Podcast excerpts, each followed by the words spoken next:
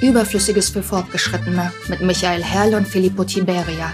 Der Stahlburg Theater Podcast über alles, was wichtig war, ist und werden könnte und wovon Sie nicht wussten, dass Sie es wissen wollten, bis wir es Ihnen erzählt haben.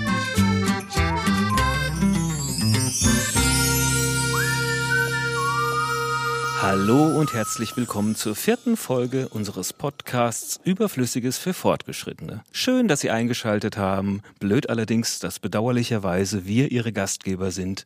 Mein Name ist Filippo Tiberia und an meiner Seite wähne ich meinen hochgeschätzten Kollegen Michael Herrl. Michi sei artig und stell dich mal vor. Schönen guten Tag, mein Name ist Michael Herrl und ich bin artig und ich stelle mich hiermit vor und ich freue mich, dass ich hier bin und dass Sie auch da sind. Guten Tag nochmal. Das ist fein. Nach der letzten Folge am vergangenen Freitag mit der großartigen Schauspielerin Isabel Berghut oder Berghaut, jetzt habe ich selbst schon wieder falsch ausgesprochen, haben uns zahlreiche Brieftauben erreicht und Zuhörerinnen und Hörer haben uns darauf aufmerksam gemacht, dass wir doch bitte unsere Niederländischkenntnisse auf einer Volkshochschule aufbessern mögen. Das war die Frau Antje aus Utrecht und Rico aus Riesa rät uns zum Wandern nicht ins helvetische Graubünden, sondern in die sächsische Schweiz zu fahren. Da sei es deutlich billiger und die Sprache genauso unverständlich. Rico, herzlichen Dank dafür. Tja, und bei Sächsische Schweiz denke ich an ganz andere Gesellen. Aber die wollen wir hier nicht haben, die braune Brut. so, aber wenn Sie die Folge mit Isabel Berghaut verpasst haben sollten, was wir Ihnen nicht verübeln, nee, vielleicht hatten Sie ja Besseres zu tun, Waffeln essen zum Beispiel oder dergleiches, dann können Sie das nachhören und zwar überall da, wo es Podcasts gibt. Also einschalten und nachhören bitte, aber nicht jetzt, denn jetzt stellen wir Ihnen unseren heutigen Gast vor. Übrigens, wir haben eine kleine Premiere, denn wir sind nicht alle drei, respektive vier, live hier im Stahlburg Theater, sondern unser Gast ist uns per Audiokonferenz zugeschaltet. Aus dem schönen Tübingen, soweit ich weiß. Dass er dennoch gut klingt, verdanken wir unserem großartigen Aufnahmeleiter, es ist sonst der vierte im Bunde, nämlich der, der Lennart. Dankeschön, Danke, lieber Lennart. Lennart. Ja, die Woche haben wir nämlich eine besondere Überraschung wir haben den Kabarettisten und Autor Philipp Weber zu Besuch, auf den wir uns sehr, sehr freuen. Hallo Philipp und schön, dass du da bist. Hallo ihr zwei. Wunderbar, ja. ich sehe euch wunderbar. Also natürlich die Zuhörer sehen euch jetzt nicht, aber also im Moment klappt noch alles wunderbar. Hallo, die Stahlburg von innen, was freue ich mich. Ja, was frei. was vermisse ich euch. Ja, wir dich auch und wir gehen nachher separat auf dich ein. Du hast noch etwas Karenzzeit, kannst darüber nachdenken, ob du nicht doch abschaltest und gehst. Als erstes haben wir nützliche Verbraucherinformationen. Der Sponsor der Woche. Die heutige Sendung wird Ihnen präsentiert von Said Barra. Nein, eben nicht. Habt ihr das schon mal mitgegeben, dem Said Barra im Fernsehen? Das ist ja der Chef von der Firma. Der spricht das persönlich ein. Er hat früher immer gesagt, Said Barra. Und dann irgendwann war das so scheiße, dass Sie ihm gesagt haben, Herr Seitenbacher, gucken Sie wenigstens, dass Sie ein bisschen weniger Schwäbisch reden und das, das T vorne mehr betonen. Das hat, Herr, hörst du immer, wie er da im Tonstudio sitzt und sich sammelt und konzentriert auf dieses T und sagt, Seitenbacher. Das ist großartig. Aber der ist es nämlich nicht, weil der Schwabe ist ja sparsam und kann sich an Sponsoring unserer Sendung gar nicht leisten. Eigentlich kann, kann sich's auch niemand leisten, der es dennoch gemacht hat, denn er gibt ganz, ganz viel Geld für karitative Zwecke aus und hilft Flüchtlingen und so weiter und ist ein ganz guter Mensch, unter, unterstützt auch das Stahlburg-Theater seit vielen Jahren. Sage ja, karitative Zwecke. Es ist die Zahnarztpraxis Mogadam in Frankfurt am Main in schönen Bockenheim. Markus Mogadem ist der Chef und den habe ich vor vielen, vielen Jahren mal kennengelernt und zwar etwa, etwa 15, 18 Jahren hatte ich am Heiligen Abend Zahnschmerzen. Und dann habe ich geguckt nach dem Notdienst und stieß auf einen Herrn Mogadam in Bockenheim, in einer winzigen kleinen Praxis. Der war damals noch ganz klein, der Markus. Und habe mir da also da den Zahn aufgebohrt und das Zeug da rausgeholt, was sich da drin angesammelt hatte im Volksmund Eiter genannt, und nahm mir damit die Schmerzen. Das Schöne war, er hat gesagt, wenn Sie jetzt noch Schmerzen haben, hier ist meine Handynummer. Die nächsten Tage, dann kommen Sie, rufen Sie an und kommen Sie wieder her. über Weihnachten. Es hat mich dermaßen beeindruckt, dass ich da geblieben bin. Mittlerweile ist es eine große Praxis geworden. Der hat einige Zahnärzte angestellt, ist aber immer noch ein guter, ein guter Kerl und ein sensationeller Zahnarzt. Übrigens, wenn Sie privat versichert sind, denken Sie ja nicht, dass Sie da bevorzugt behandelt werden. Sie werden genauso super behandelt wie alle anderen auch. Und Sie müssen aber genauso lange warten wie die anderen auch. Ist auch so was Schönes da. Aber man muss nie lange warten, egal ob privat oder sonst irgendwas. Super Praxismanagement, super, super Zahnarzt, super Kerl, super Tipp. Der Sponsor der Woche. Ja, von mir auch vielen Dank an die Zahnarztpraxis Mokkadam, dass sie dir damals einen Vanillekipfel aus den Backenzähnen operiert haben. Möchtest du uns, Michi, nicht nur diese Anekdote, sondern auch deine Meinung mitteilen? Hört, hört, ich habe schon wieder eine Meinung. Es ist aber auch, die drängt sich förmlich auf. Michis Meinung in 100 Sekunden.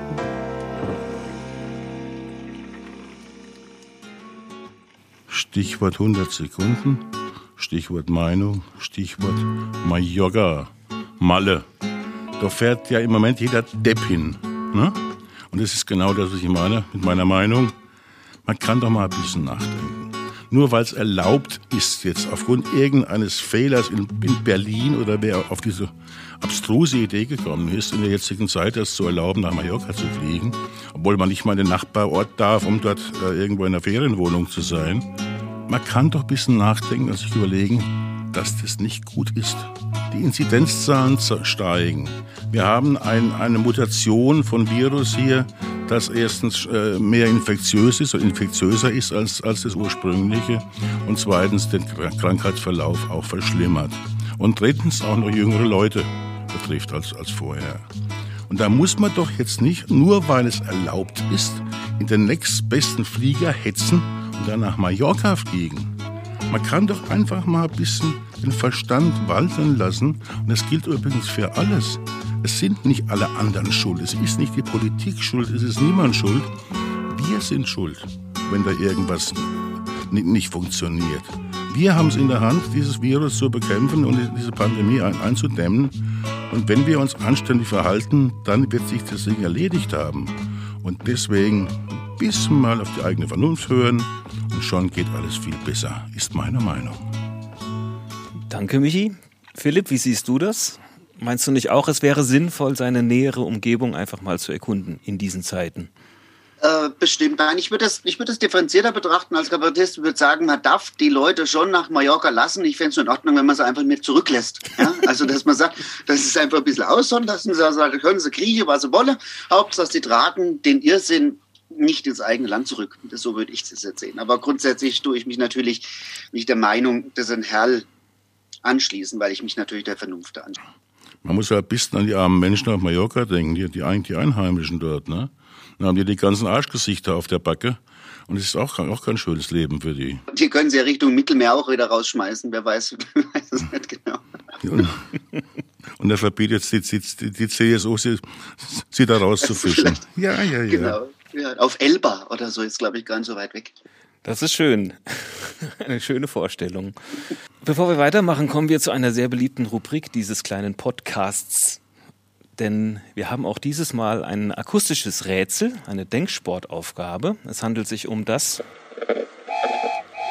Das Geräusch der Woche von Filippo Tiberia.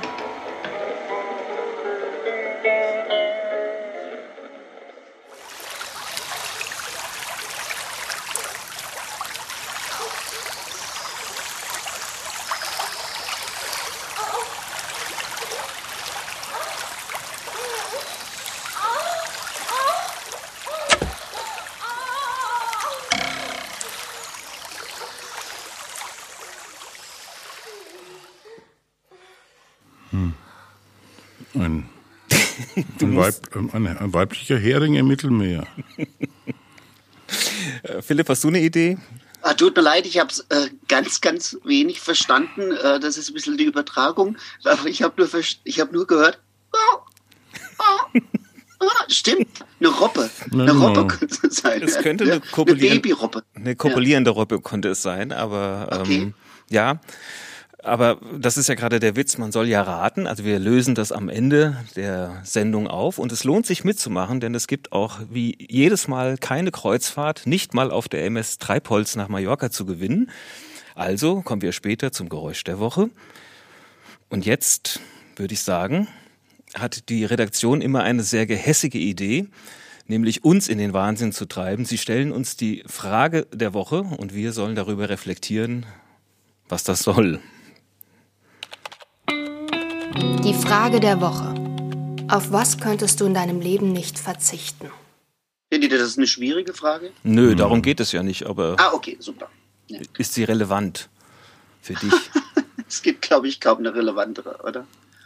Weil ich glaube, dann danach tut man ja auch die, vielleicht hoffentlich die Prioritäten seines Lebens ausrichten. Und deswegen ist es wahrscheinlich. Da steckt ja so die Glücksfrage dahinter auch, oder? ich weiß nicht, ich könnte jetzt beispielsweise gut oder schlecht, nee, was heißt gut, schlecht auf meine Lungenatmung verzichten. Das stimmt. Also du wärst dann bei der Gesundheit, sagt man ja, das Wichtigste im Leben ist die Gesundheit. Ist ja. es doch Was? auch. Nee, das ist Quatsch. Also würde Ja? ich nicht sagen. Ich, ich denke, äh, ich sage da immer, äh, stell dir mal vor, du kommst auf die Welt, weil man sagt immer, das ne, da, Hauptsache gesund, das Wichtigste Gesundheit. Äh, wenn du auf die Welt gekommen bist und dein, in deinem Leben ist alles schief gelaufen, du bist krumm und bucklig auf die Welt gekommen, in der Schule bist du nur verarscht worden, du hast nie Freunde gehabt, du hast dich verheiratet, dein Lebenspartner hat dich gehasst, du hast fünf Kinder in die Welt gesetzt, die alle Deppen durch die Bank sind, da wirst du nicht mit 90 im Bett liegen und sagen, aber ich bin immer gesund gewesen.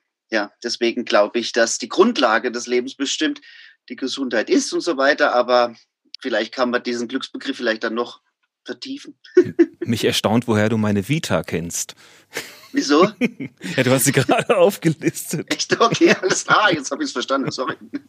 Jetzt stand ich auf dem Glasfieberkabel. Doch ich weiß jede Menge, Menge Sachen, auf die ich verzichten kann. Ja, aber auf was nicht? Ja, aber was ich nicht verzichten kann, ist wenig. Ich übe ja gern Verzicht. Bin ja ein genügsamer Mensch. Aber ist doch klar. Ich finde, bei mir ist es vollkommen klar. Ich kann nicht auf meine Familie und nicht auf meine Freunde verzichten. Ja, das ist ja auch naheliegend. Ja, Ja, finde ich auch. Deswegen habe ich vorhin gesagt, ich finde die Frage eigentlich relativ leicht. Ich glaube, das ist doch auch das, was wir in Corona so vermitteln, äh, vermissen oder warum Corona so eine furchtbare Krankheit ist, weil sie wirklich die Welt, die Menschen halt auch wirklich trennt und dass man es gerade in so schwierigen Zeiten sich auch durch total sogar auch vielleicht haptisch sich beiseite stehen will und solidarisch sein will und man muss halt immer auf Abstand bleiben und man kann zwar wie jetzt so über Internet machen, erwerken, dass das alles nur Surrogate sind für echte zwischenmenschliche Erlebnisse. Das ist im Theater ja genauso. Also, und glaube, das fehlt uns jetzt. Und ich glaube, deswegen ist die Krankheit auch, hat viele Dimensionen der Grausamkeit. Ja. Das war jetzt gar nicht überflüssig, was du da gesagt hast, Nee. lieber Philipp. Chapeau. Eigentlich könnte man schon aufhören jetzt. Dabei ist man doch mitten am Anfang. Ja. Gell, lieber Philipp? Ja. Nämlich Ja. heute ist zu Gast unser hochgeschätzter, unser höchstgeschätzter und allerhöchstgeschätzter Philipp Weber. Geboren 1974 in Miltenberg, lebt Philipp Weber heute wahlweise in Tübingen oder Frankfurt am Main. Seit 2004 ist der sympathische Unterfranke hauptberuflicher Kabarettist und gehört zu den letzten Universalgelehrten des deutschen Kabaretts. Denn er ist nicht nur examinierter Biologe und Chemiker, sondern hat auch das Studium der Germanistik, Geschichte, Psychologie, Medizin, Pädagogik und Bioethik erfolgreich abgebrochen. Zu sehen ist er mit seinen fürchterlich schlauen und witzigen Programmen überall da, wo großes Kabarett stattfindet, unter anderem auch im Stahlburg-Theater. Dafür wird er, zu Recht, wie wir finden, mit Preisen dekoriert.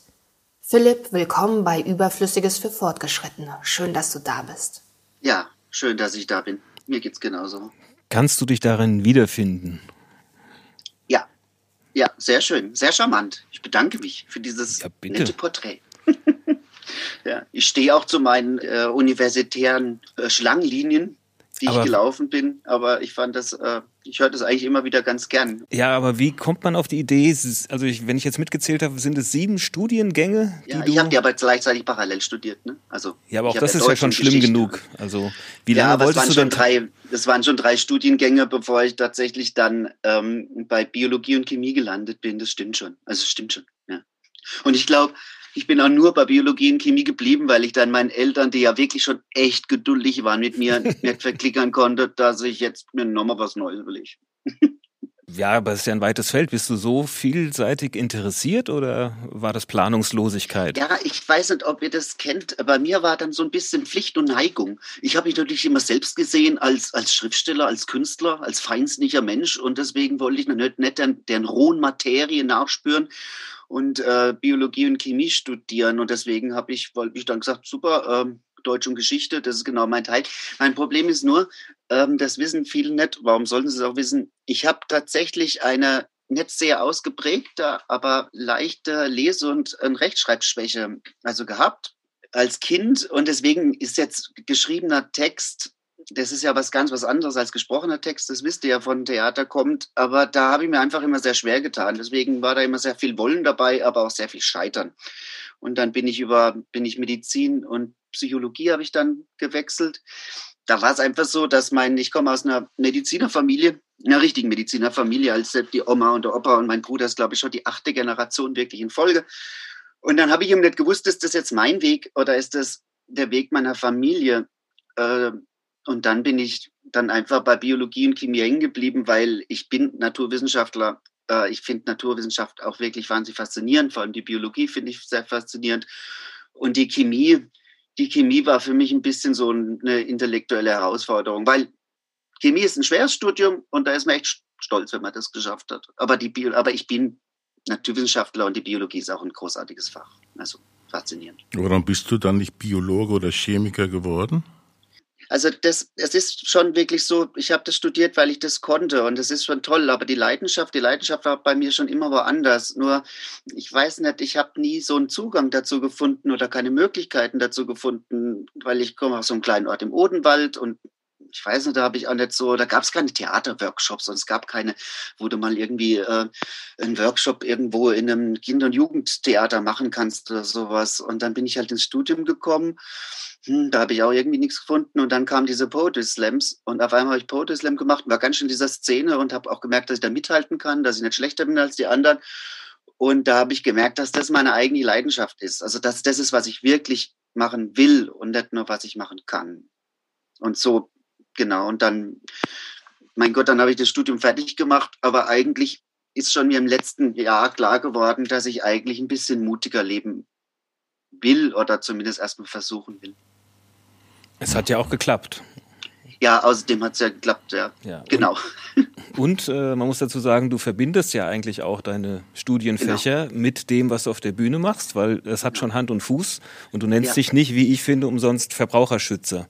Ja, die Faszination und das Denken von der Naturwissenschaft kommt, äh, das bestimmt schon äh, mein Schreiben oder meine die, die Betrachtungsweise. Und wie gesagt, ich bin auch wirklich fasziniert von Natur und naturwissenschaftlichen Vorgängen und von auch wissenschaftlichen Denken. Das fasziniert mich sehr. Ja, und ich glaube, das ist auch sehr, kann auch sehr erfrischend sein in der Hinsicht. Aber man muss ganz ehrlich sein, es, ich mache das deswegen, weil ich das kann und mich das sicher fühle. Äh, witzigerweise finde ich gerade Kollegen, die ganz von der Sprache kommen und ganz vom Literarischen können, wahnsinnig faszinierend, weil da gucke ich halt immer drauf und denke mir, wow, so mit der Sprache umzugehen, leckt mich am Buckel. So wie Jochen Malmsheimer zum Beispiel. Zum Beispiel, klar, ja. klar, Jochen, aber auch der Matze oder so. Ja, wenn, ja. Die, wenn die formulieren, da wird halt einfach mit dem Florett gefochten und ich hau halt gerne mal mit dem. du meinst Matthias Tretter, ne? Ja, genau, Matthias Tretter, ja. ja. Der tut aber oft auch nur so. Ja, natürlich, klar. er kocht auch nur mit Wasser. Aber Philipp kann es erklären, was, ja. was darin vorgeht. Es hat, hat, ist schon was wert, wenn man weiß, worüber man spricht, ne? Ja, ja, das stimmt. Ist auch eine, eine Tugend, die ein bisschen Vergessenheit gerät ja, gerade. Oder wenn man es nicht weiß, dann halt auch mal nichts zu sagen. Ja? Oder oh. zum Beispiel davon auszugehen, wenn man was nicht verstanden hat, dass es an einem selbst liegt und nicht am anderen. Das finde ich immer so Dinge. Aber naja, ein weites Feld. Das hat ja der Hans-Dieter Hüsch mal gesagt über die Niederrheiner, wo er ja auch herkam. Sagt, der Niederrheiner hat von nichts eine Ahnung, aber zu allem was zu sagen. Ja, hm? ja genau, genau. Dumm gebabbelt ist gleich, sagt man bei uns im Odenwald. Ja, momentan merkst du es ja auch, wir haben ja immer mehr Experten, die sich in Pandemiefragen auszukennen ja. scheinen. Das ist schon erschreckend. Ja, finde ich auch. Finde ich auch. Dass es auch so einen Mangel an, an Vertrauen in Autoritäten gibt. Also, ja. ne, also dass man sagen kann, gut, du wirst jetzt nicht einfach so ein Chef vom RKI oder vom Paul-Ehrlich-Institut und so weiter. Und ich habe halt doch wirklich ein Vertrauen da in die Wissenschaft. Mein, ich kann natürlich in gewisser Weise was beurteilen, weil ich tatsächlich Immunologie im Nebenfach gehabt habe.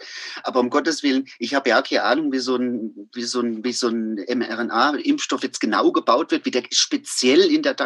Das weiß ich auch nicht. Aber ich denke mir immer, naja, Himmel, Herrgott, nochmal, es gibt Leute, die das dann wissen und die finde ich vertrauenswürdiger als irgend so ein Kasper, der mir halt irgendwas im Internet erzählt. Und ist jetzt lang diskutiertes Problem die ganze Zeit, aber da bin ich schon relativ fassungslos. Vor allem bin ich als Naturwissenschaftler wirklich fassungslos, dass die Leute nicht über dieses Wunder staunen, was da passiert. Mhm. Weil da kommt irgendein Virus, dieses Virus ist in kürzester Zeit entschlüsselt, dann wird das Protein, dieses Spike-Protein nachmodelliert und dann wird dieses nachmodellierte wird dann eine mRNA, die dann tatsächlich auch funktioniert und am Ende funktioniert auch noch alles. Für mich ist dann so, dass ich das Gefühl habe, dadurch, dass die Leute keine Ahnung mehr haben von Naturwissenschaften, verlernen sie auch zu staunen über diese Fähigkeiten. Weil für mich als Naturwissenschaftler, ich war ich bin jetzt nicht unbedingt zufrieden, wie teilweise die praktische Umsetzung von allem stattfindet.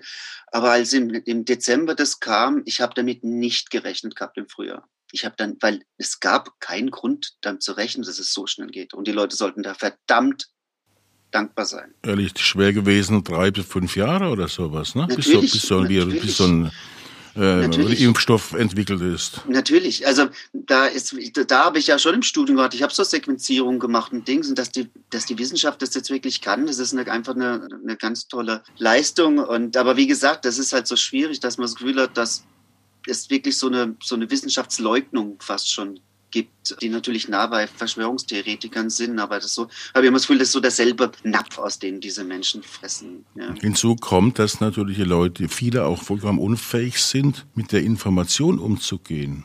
Gerade in den ersten Monaten fand ich es faszinierend, dem beiwohnen zu dürfen, wie Forschung funktioniert. Ja. Da saßen also in allen, in vielen Talkshows und sonstigen Sendungen saßen Fachleute und haben uns vermittelt, was sie gerade tun. Ja. Wir haben auch gesagt, wir haben damals geirrt, dann sind wir diesen Weg gegangen, ja. dann haben wir das gemacht, das war auch nicht so richtig, dann haben wir, haben wir da, da das gefunden. Ja. Viele Leute sagen, die wissen nicht mal, was sie wollen. Ja. So in dem, ja. Stil. Ne? Andererseits werden Wunder, Wunderst Dinge erwartet von Wissenschaftlern ja. und die wahren Wunderdinge werden dadurch gar nicht gesehen. Ja, ja. Und es wird jetzt gerade zur Zeit, nur weil man jetzt keine Lust mehr auf einen Lockdown hat, ändert das nichts an der Tatsache, dass die Zahlen steigen. Ja. Und das, das wird einfach nicht gesehen, äh, kommt mir vor. Oder es, nee, sagen wir mal so, es, es wird schon gesehen, aber es, es will nicht wagen. Ja, weil nicht sein kann, was nicht ja. sein darf. Es ja. ist immer so diese Projektion auf die Welt. Und deswegen ist es ja so ein Unsinn. Muss ich jetzt wirklich nach Mallorca, jetzt mal abgesehen davon, ob ich das tatsächlich jemals muss oder musste, ja. Aber warum denn jetzt ausgerechnet in dieser Phase und warum? Natürlich, weil wenn man sich dann überlegt, wenn man sich überlegt, dann, weil es ist ein Freund von mir passiert mit der Tante, also es ist von einem Freund passiert, äh, wo dann einfach eine, eine Tante, eine Bekannte jetzt einfach nochmal Corona bekommen hat und jetzt dran verstorben ist und jetzt keine Impfung gehabt hat, also ganz jetzt, aber mhm. sie ist halt nicht dran gewesen, aber jetzt halt im Ende Januar, Anfang Februar und dann wird es langsam auch einfach bitter, weil man sich denkt, ah, das jetzt ist ein Impfstoff da und wenn sie jetzt geimpft gewesen wäre und nicht angesteckt hätte, hätte sie das auch einfach äh, überleben können und so. Und dass man sich jetzt einfach denkt, boah, jetzt, jetzt lohnt es sich doch langsam wirklich, die Füße stillzuhalten. Ja. Es war vorher bei mir auch ein bisschen anders, muss ich ganz ehrlich sagen, ähm, weil ich eben nicht so schnell damit gerechnet hat, dass das wirklich einen Impfstoff gibt und dass es dann wirklich Perspektiven gibt. Und dann habe ich schon gesehen, weil ich ja gerade, weil meine Mutter ist ja schon seit über zwölf Jahren äh, Pflegefall, wie ihr wisst, äh, weil wir uns, also liebe Zuhörer, wir sind auch, äh, ich sagen, freundschaftlich verbunden, deswegen wissen die beiden das. Und dadurch denkt man natürlich schon ein bisschen anders darüber nach, was bedeutet, mit einem Virus zu leben. Und dass man dann merkt, okay, so funktioniert das nicht ganz. Wir können jetzt nicht das Risiko auf Null runterfahren für die Pflegeheime und die Leute wirklich isolieren, weil das ist für diese Leute kein Leben. Also da müssen wir andere Konzepte haben, da müssen wir cleverer sein, da müssen wir vielleicht mutige Konzepte denken und vielleicht auch grundsätzlich über Sterben und Tod auch neu nachdenken. Vor allen Dingen sozial denken und nicht immer genau. nur sich. Genau, also das waren einfach andere Prämissen. Da war ich auch so, wo ich gesagt habe, ja, äh, da, da null Risiko, das können wir nicht in jedem Bereich der Gesellschaft umsetzen, weil da haben wir dann Kollateralschäden, die schlimmer sein können. Das ist wirklich meine, meine Meinung und auch meine Erfahrung, dass es für gerade alte und multimorbide Menschen gibt es schlimmere Sachen als den Tod. Das mag jetzt intellektuell sich falsch anhören, aber das ist ein Erfahrungswissen, was ich in meinem Herzen habe. Ja. Und ähm, es ist aber jetzt ist es ja ein bisschen anders. Jetzt haben wir einen Impfstoff und wir haben eine Perspektive, dass wir diese Krankheit wirklich in einem absehbaren Zeit besiegen können. Und jetzt denke ich, Kinder, reißt euch doch jetzt noch einmal zusammen. Himmel, Herrgott, noch einmal. Gerade jetzt sagen sie, ich habe jetzt ein Jahr lang stillgehalten. Ja, ja. Genau. Jetzt will ich doch einmal noch meine Freiheit ein bisschen haben, genau. ein paar Tage auf Mallorca. Ja, genau, genau. das ist das Grundverkehrte. Ne? Ja. Da hätten sie auch kein Jahr stillhalten müssen, ja. also wenn sie jetzt so einen Schwachsinn machen. Das ist der Punkt, das ist der Punkt. Das ist der Punkt. Ja. Naja, aber mein. Jetzt mal von den ganzen Vollidioten, die letztes Wochenende wieder in Kassel da ihr Unwesen getrieben haben, ganz abgesehen. Ne? Ja. Also das ja. ist, da fehlen einem wirklich die Worte. Ne? Wie, jemand jetzt sich noch nach über einem Jahr hinstellen kann und sagen kann, ja, es ist doch nicht schlimmer als eine Grippe. Es gibt, ja, ja, es gibt kein Corona. Ja, wie, da, da, da bist du sprachlos. Ja. ja, das irrationale Element nimmt in unserer Welt echt erschreckend zu. Also das ist was mir mit am meisten Angst macht, eigentlich so. Weil natürlich dann, wenn du, wenn du, wenn du auch eine Kommunikation, jetzt nehmen wir auf Vernunft aufbaust, also wenn du nicht mehr sagst, der andere ist irgendwie, du kannst den anderen nicht mehr als Subjekt seines Arguments anerkennen, weil das, was er sagt, wirklich nicht mehr dieselbe Basis hat. Also du hast nicht mehr dieselbe Basis, auf der du reden kannst, weil die Vernunft ist halt die Grundlage dazu. Genau. Ja, äh, Austausch von Argumenten, Stichhaltigkeit von Argumenten und die, eine gewisse gleiche Seinswelt, dann ist Kommunikation halt echt extrem schwer. Und das macht mir halt Angst, dass immer mehr Gruppen in der Gesellschaft gar nicht mehr miteinander kommunizieren können, weil die Grundlage fehlt. Da wird so langsam die Bildzeitung zu einem ernstzunehmenden Organ.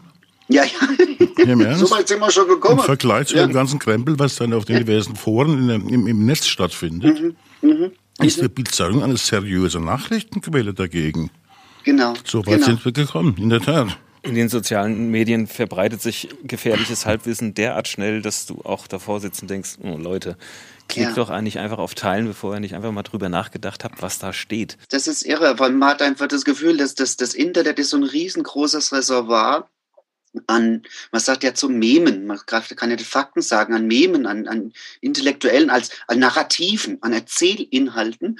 Und jeder kann für seinen Irrsinn, für seine persönliche Weltsicht, für seine eigene kleine, individuelle, durchgeknallte Ideologie die passenden Fakten sich raussuchen und dann ergibt sich für den ein geschlossenes Selbstbild. Man kann sich richtig so seine Wahrheit zusammensuchen. Also ja. irgendwie im, im, Rationalismus oder im wissenschaftlichen Rationalismus, in, in der Empirie zum Beispiel, da ging es ja immer darum, zu bestehenden Fakten, so Sachen, was du beobachten kannst, auch rein phänomenologisch, eine Theorie zu bilden. Ne? Es kam erst die Beobachtung, dann die Theorie. Und im Irrationalismus ist es ja gerade andersrum. Du hast erst eine Theorie und danach suchst du die ganzen Fakten dazu. Ja, wie Pippi ja. Langstrumpf. Ich mache genau, die Welt. Genau, genau. Ja. Sehr schön. Wie es mir ja. gefällt. Wenn du dann ja, fragst, was für ein schönes Bonbon. Wo, haben, wo haben Sie das denn her? Das steht im Internet. ja, genau. Dann? Ja. Dann ja. sagst du, hier, wo im Internet? Ja, guck's mal auf Google. Ja, genau, Im Ernst, das habe ich mehrfach, ich war ja schon mehrfach auf diesen Demonstrationen vor diesen Halbaffen. Ja. Und das, das kommt ja dann als, als, als, ja. als Begründung. Als und mit einem emotionalen Impetus. Also diese, wenn du Fernseh, wenn du Tagesthemen guckst, dann bist du verloren. Das darfst du nicht. Wo du denkst, um Gottes Willen. Mhm. Also das ist ja auch immer dieser, dieser Feuer und Emotionalität, die diese Menschen haben, erschrickt dich ja auch. Ja, ja, ja. genau. Und dann noch Bill Gates natürlich, ne? eh klar. Der frühstückt kleine Kinder. Tunkt sie morgens in Kaffee. In den koffeinfreien. Ach Gott, Philipp. Ah, ganz kurz noch, Philipp, wie geht's bei dir weiter? Hast du irgendeine Vision? Hast du irgendeine Idee? Hast du, bist du persönlich, beruflich ein bisschen Licht am Horizont? Naja, äh, dadurch, dass wir immer alles verschieben, es wird jetzt verschoben, verschoben, verschoben, dadurch ist grundsätzlich jetzt der Herbst vollgestellt. Also wenn es im Herbst wieder losgehen sollte, äh, dann habe ich auch Arbeit. Ich hoffe halt, dass es einfach auch, auch passiert. Äh, vorher ist illusorisch, das denkt mal, wissen wir, dann müssen wir auch jetzt einfach dann äh, erwachsen bleiben ähm, und geduldig bleiben. Wenn Wunder kommt, ist sehr schön, nehmen wir es an. Aber ich denke, naja, egal. Äh, und dann ist es so, das ist äh, so, dass ich mit meiner Lebenspartnerin Inka Meier, an alle Zuhörer, die Inka ist Künstlerin und tritt auch regelmäßig im Stahlbock auf. Und mit der Inka mache ich zusammen zwei Bücher. Du hast doch schon eins mit ihr gemacht, oder? Genau. Das Ragout genau. von Mammut. Ragout von Mammut, genau. Und jetzt, äh, und das mache ich zwar, habe ich zwei Buchprojekte mit ihr. Ein sehr künstlerisches, verspieltes Projekt, ein relativ ernsteres, schon satirisches Projekt, aber wie gesagt, Pflege ist ja, ist ja unser großes Thema auf persönlichen Hintergründen und da wollen wir was drüber machen. Deswegen beschäftigen wir uns eigentlich so ganz gut und haben jetzt auch noch gute Arbeit über den, über den Sommer und so. Und ich denke auch immer an, natürlich an neue Programme nach und so weiter. Also wir schreiben halt, aber hinter die Bühne fehlt mir so wahnsinnig. Also, glaube ich. Also es ist wirklich, als würde mir ein Stück von mir fehlen. Das klingt wie so Attitüden oder Plattitüden, aber bei mir ist es wirklich wahr. An manchen Tagen muss ich nur echt durchatmen und sagen, boah, das fehlt mir einfach. Es hat ja seine Gründe, warum Menschen auf eine Bühne steigen und sich Abend für Abend andere Menschen präsentieren. Ja. Ich ja. meine, das muss man jetzt gar nicht psychologisch durchleuchten. Ja. Das ist, Es ist, äh, ja, es ist so, was, was man merkt, was die, die Dimension vielleicht Leute gar nicht so verstehen. Künstler sein ist ja nicht nur ein Job. Ich habe da die letzten 15 Jahre meine Identität, mein Selbstbild. Für mich ist Philipp Weber jemand, der Komiker ist und Leute zum Lachen bringt. Und so habe ich mein, mein Ich aufgebaut, mein Selbstverständnis in der Mhm. Welt. Und wenn das auf einmal weg ist, hängt man schon so ein bisschen da und denkt sich, wer, wer bin ich eigentlich jetzt ganz genau? Natürlich, es gibt andere Aufgaben.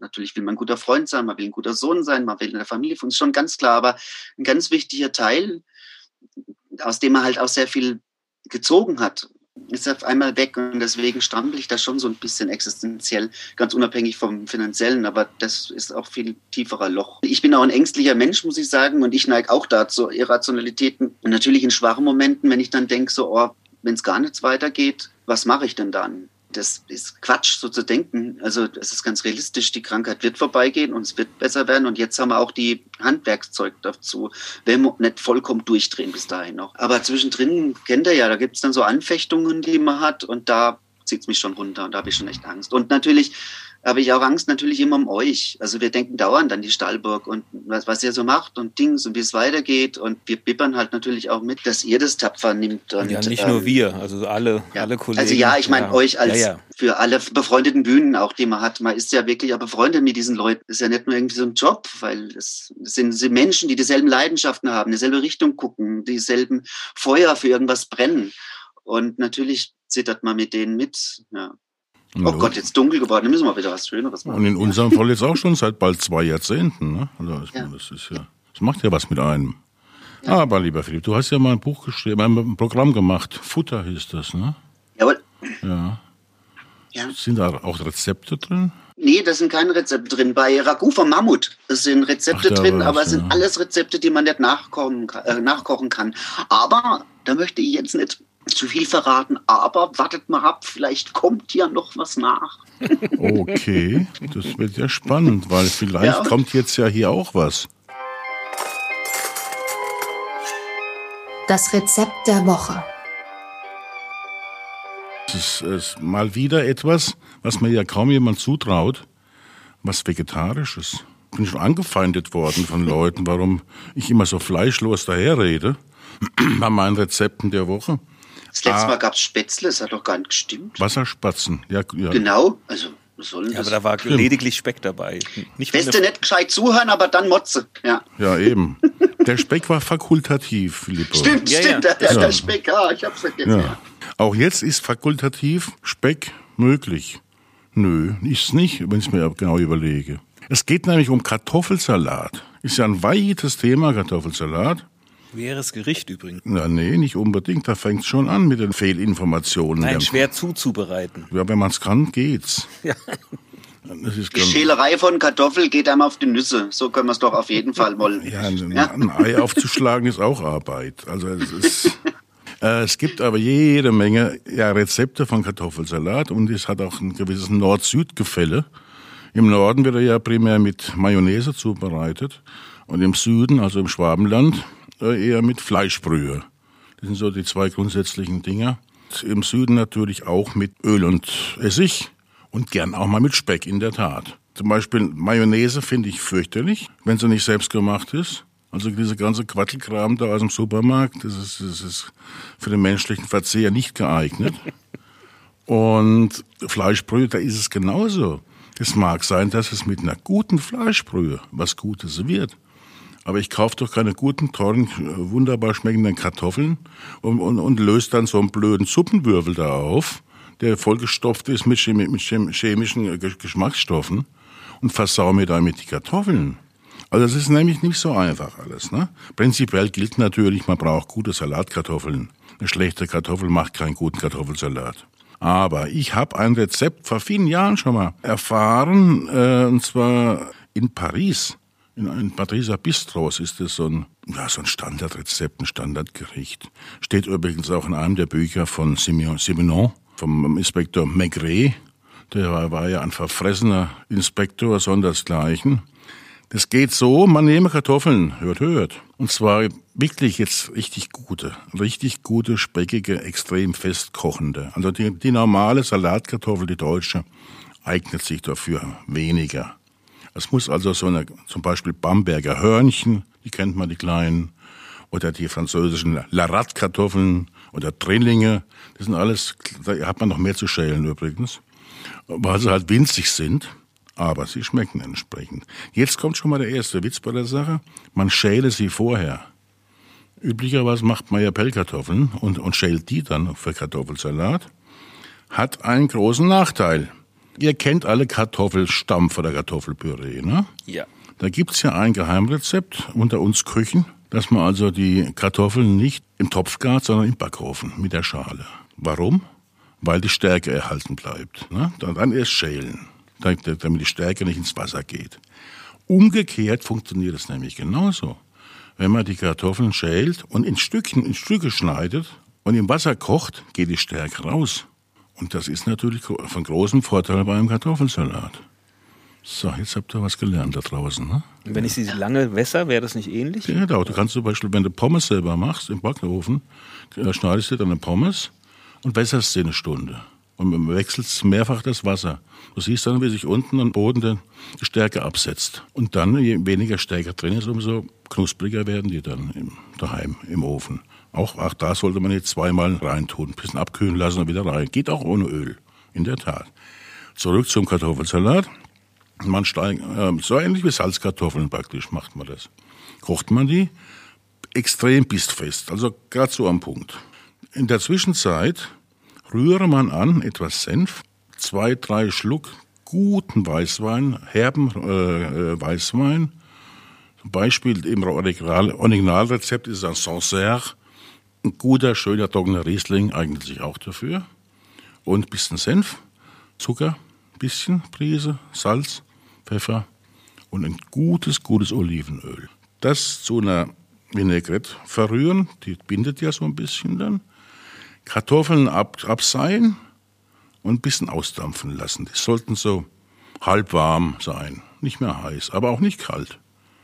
Und dann langsam unterheben unter diese Vinaigrette. Und dann am Schluss ein bisschen Schnittlauch drüber, nochmal nachpfeffern aus der Mühle und dann essen. Wichtig beim Senf sollte ein guter Senf sein, ein Dijon-Senf oder sowas. Und das kann man dann wunderbar genießen. Im Originalrezept beim Maigret, der ist eine Bratwurst dazu. Kann man machen. Es ist gegen eine gute Bratwurst nichts zu sagen. Da sind wir wieder beim nicht vegetarischen Teil des Rezepts. Aber das Rezept geht natürlich auch ohne Bratwurst. So, bon Appetit. Klingt gut. Ja, oder? ja klingt echt lecker, ja. ja. Wobei, ich habe mein Lieblingskartoffelsalat, hat hauptsächlich was mit der Menge zu tun. Den besten Kartoffelsalat esse ich einmal im Jahr im Kinderzeltlager, was auch gerade abgesagt worden ist. Es ist ein Drama. Ja, und da wird dann immer für 120 Leute Kartoffelsalat im Wascheimer gemacht, in so einem riesen Wascheimer. Natürlich dann wirklich nur mit Gurkewasser und Sonnenblumenöl vom, vom Aldi. Und ich weiß auch nicht, komischerweise ist immer der beste verdammte ja. Kartoffelsalat. Ja, weil du dich so drauf freust wahrscheinlich. Natürlich. Und das Ambiente und das Ding. Ähm, aber das genau. machst du immer noch. aber es gibt doch so Gerichte, die auch in der Menge, das ist wie mit Eintopf. Wo mir das je mehr, ab Hektoliter, ja, wird's richtig gut. Du kannst keine Erbsensuppe für zwei Personen kochen, das geht einfach genau, nicht. Genau, genau, genau. genau. Bei Eintöpfen Gulasch genauso. Ja. ja. Und sagen wir, die 120 Kinder, sind, sind die alle so alt wie du nee, mittlerweile? Nee, es sind 120 Teilnehmer, es sind 80 so. Kinder. Ach so, Kinder wirklich. Sind, Ich dachte, 180, ihr, ihr werdet ja. alle in die Jahre gekommen, ihr Kinder. Nee, also, nee, aber. Äh, 120-jährige also Kinder. Ja. Wir sind, genau, nee, wir sind 80 Kinder und wir sind ungefähr 40 äh, Betreuer und das liegt tatsächlich auch daran, dass so alte Säcke wie ich nicht abtreten wollen und wahrscheinlich noch mit Rollator und voll katheterisiert am Lagerfeuer sitzen werden, weil wir einfach ähm, nicht aufhören wollen. Das ist aber, richtig mit Zelt und. Ja, das ist eine Woche normalerweise immer im, im Pfingsten und das mache ich seit 30 Jahren. Also das, das 30. ist wegen Corona ausgefallen. Und wo ist das immer? Das ist immer woanders, aber ich komme ja aus Amerbach im Odenwald und wir machen so nicht länger als eineinhalb Stunden. Ja, Umgebung zwei, irgendwo im In der Umgebung. Also ja. genau, also relativ viel sind zum Beispiel so in der Rhön. Also gerade so Bad Neustadt, Hammelburg, da gibt es wunderschöne. Okay. Wir wurden ja eingangs unseres Gesprächs mit der Frage der Woche konfrontiert. Und jetzt kommt genau das Gegenteil, nämlich die Antwort. Und wir müssen uns Gedanken machen, was war wohl die Frage dahinter? Die Antwort der Woche. Die Zeit fährt Auto, doch kein Mensch kann lenken. Erich Kästner. Ja, eigentlich sind wir da bei dem Punkt. Ne? Ja. Es gibt keine Autoritäten mehr. Und selbst wenn es Autoritäten gibt, vertraut niemand mehr. Ja? Deswegen fahren wir Schaffner los in die Zukunft. Mhm. Du glaubst, die Frage war. Ach so, es soll, es soll eine Frage sein. Entschuldigung, ich habe nicht kapiert, nicht aufgepasst. Ich habe genauso naja, schlimm gut, wie alle anderen auch. Gut, wie ist die Frage? Was, was macht die Zeit? Boah, ist das schwer. Das ist schwer, ja. Ihr müsst jedes, jede Woche so eine schwere Frage beantworten. Ist, ja, du kennst unsere Redaktion nicht. Ja. die ist deutlich jünger, glaube ich. Ja. Hm. Geistig noch flexibler. Ich weiß es nicht. Ich weiß es das ist auch schwer. Nicht. Das ist so eine philosophische Antwort. Also. Wie ist es heutzutage? Wegen sowas halt. Ja, ja, genau. Vielleicht war das die Frage mit, mit äh, gehen Sie mit der Zeit, Herr Kästner? Also folgen Sie ah. dem, dem, Zeitgeist. Wie wäre es damit? Ja, genau. Wer nicht mit der Zeit geht, muss mit der Zeit gehen. Ne? Ja, ja. Mir da ja. ein. ja, mit der nicht mit der Zeit geht, muss U-Bahn fahren. Hm? Nee, ist anders richtig. Nee. Sind wir, vor allem, wir haben keine Frage, immer noch keine Frage. Nee. Ich, glaub, ich weiß es nicht. Ja, ich glaube, gehen Sie, gehen Sie mit der Zeit. Ich glaube, das klingt plausibel. Na gut, dann, ist, dann soll es so sein. Man muss ja sagen, die Antwort ist auch gut, wenn man die Frage nicht kennt. Das ist eigentlich perfekt. ja, ja. ja das stimmt. Das Tier der Woche. Das Tier der Woche ist diesmal streng genommen nicht nur ein Tier, es sind vier Tiere. Genau. Vier Tiere. Und es sind quasi drei Geschichten von vier Tieren kommen jetzt. Ja, so ist es. Und zwar jetzt, die vier Tiere sind in der Reihenfolge ihres Auftretens zwei Hunde, eins, Hund eins, Hund zwei, Katze, Ratte.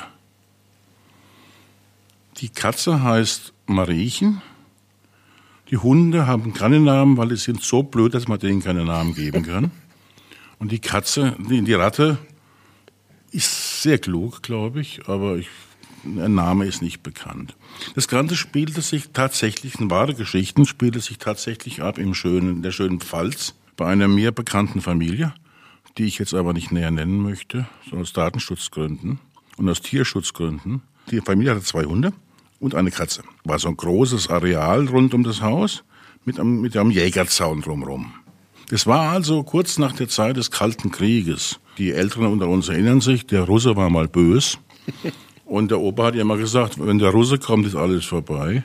Es wurde uns als Kindern schon eingetrichtert, die Russe kommen. Und immer wenn der, der Gastgeber hat sich da einen Spaß draus gemacht, der, der Hausherr, hat die Hunde dressiert. Und immer wenn er geschrien hat, die Russe kommen, dann rannten die Hunde an, an die Ostseite des Anwesens so bellten da gegen den, gegen den Osten. Wie, wie entfesselt. Das war die Geschichte Nummer eins. Die waren halt blöd, die Hunde. Einer der Hunde war nur so blöd, dass er sich mit einer riesigen Nachbarstocke angelegt hat. Hat also den kürzeren gezogen und hat mehrere Bisswunden davon gezogen. Jetzt kommt Mariechen ins Spiel. Der Hund wurde dann gepflegt daheim mit Medikamenten. Nur hat also die Hausdame die Medikamente vergessen auf dem, auf dem Küchentisch. Und nachts hat dann Mariechen die ganzen Medikamente gefressen.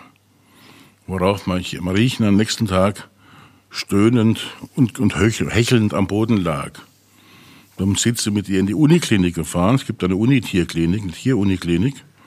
Und da hat Mariechen eine Infusion gekriegt, wo ich mich, mich bis heute frage, wie kann man einer Katze eine Infusion legen?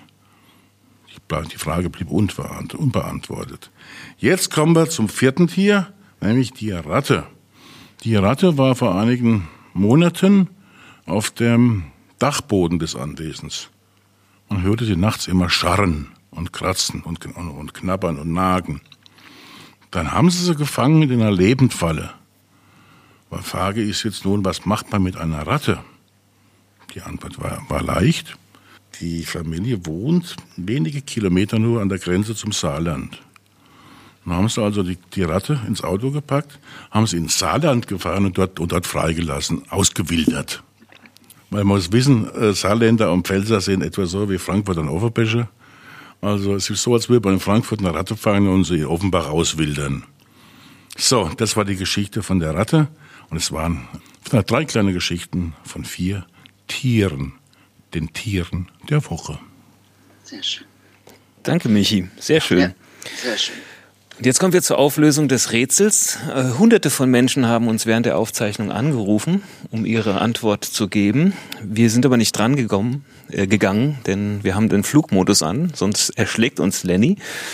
Und jetzt kommt die Auflösung. Wir hören noch mal rein.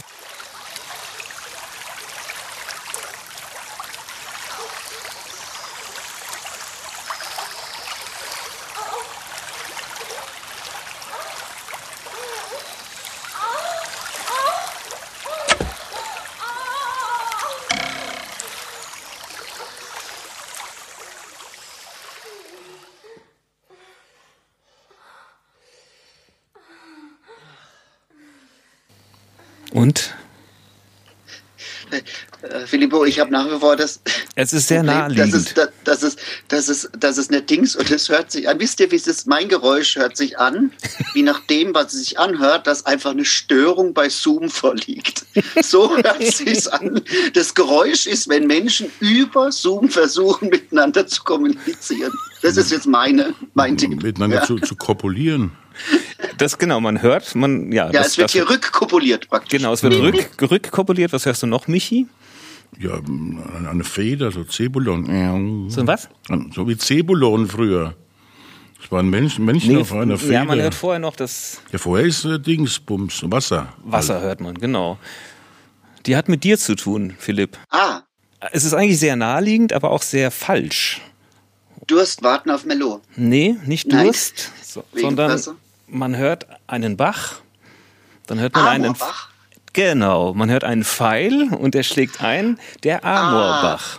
Ah, ah schade. Ja. Ah, okay, ich, ich, bin, wobei ich bei so Rätseln wahnsinnig schlecht bin. Aber, äh, aber das ist äh, cool. Aber du kannst erklären, warum das auch falsch ist. Ich hoffe, du bist Heimatkundler. Ach so, ähm, ja, äh, weil das, äh, der Amor, der, der Amor nichts mit der Liebe zu tun hat. Also wobei der Bach. man sagen muss, also der, der Amorbach heißt der Ort, wo er herkommt für alle Zuhörer. Genau. Und der, der Spruch von Amorbach, Slogan ist auch Amorbach mitten ins Herz, wo ich dann immer sage, das könnte auch das Motto von dem Exekutionskommando sein.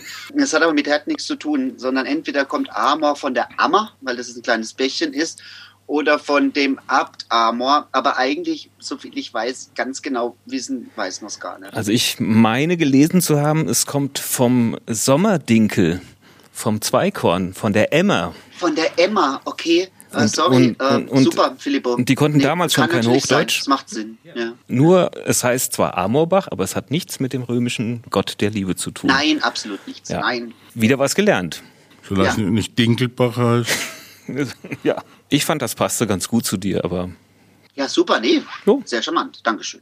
Bitteschön. Dann sind wir schon am Ende. Ich kann es kaum glauben. Also, wenn unsere Zuhörerschaft da draußen im Äther Fragen oder Anregungen hat oder Tadel und Lob aussprechen will, können Sie das gerne tun unter info.stahlburg.de, Stahlburg wie immer ohne H. Was Sie natürlich auch machen können, was uns sehr hilft, ist diesen Kanal einfach abonnieren. Für Sie ist es nur ein Klick, für uns Ihr persönlicher Applaus. Gott war das schön gesagt. Und wenn Sie uns unterstützen möchten, damit wir weiterhin Überflüssiges für Fortgeschrittene darbieten können, dann finden Sie alle Informationen auf www.stahlburg.de. Wir sagen herzlichen Dank fürs Zuhören und auf Wiederhören. Vielen Dank. Ciao. Auch dir, Macht's lieber gut. Philipp. Ja, dank euch, dank euch beiden. Wiederhören allerseits. Bleibt gesund und bei Trost. Und munter auch noch, ne? Stets heiter im Ausdruck. Ciao. Tschüss. Überflüssiges für Fortgeschrittene ist eine Produktion des Stahlburg Theaters. Gastgeber Michael Herrl und Filippo Tiberia. Idee und Konzept Katja Lehmann. Redaktion Jule Fischer, Iris Reinhard Hassenzahl und Laila Ruh. Schnitt Katja Lehmann und Filippo Tiberia. Mastering und Sounddesign Lennart Dornheim. Die Stimme aus dem Off Iris Reinhard Hassenzahl.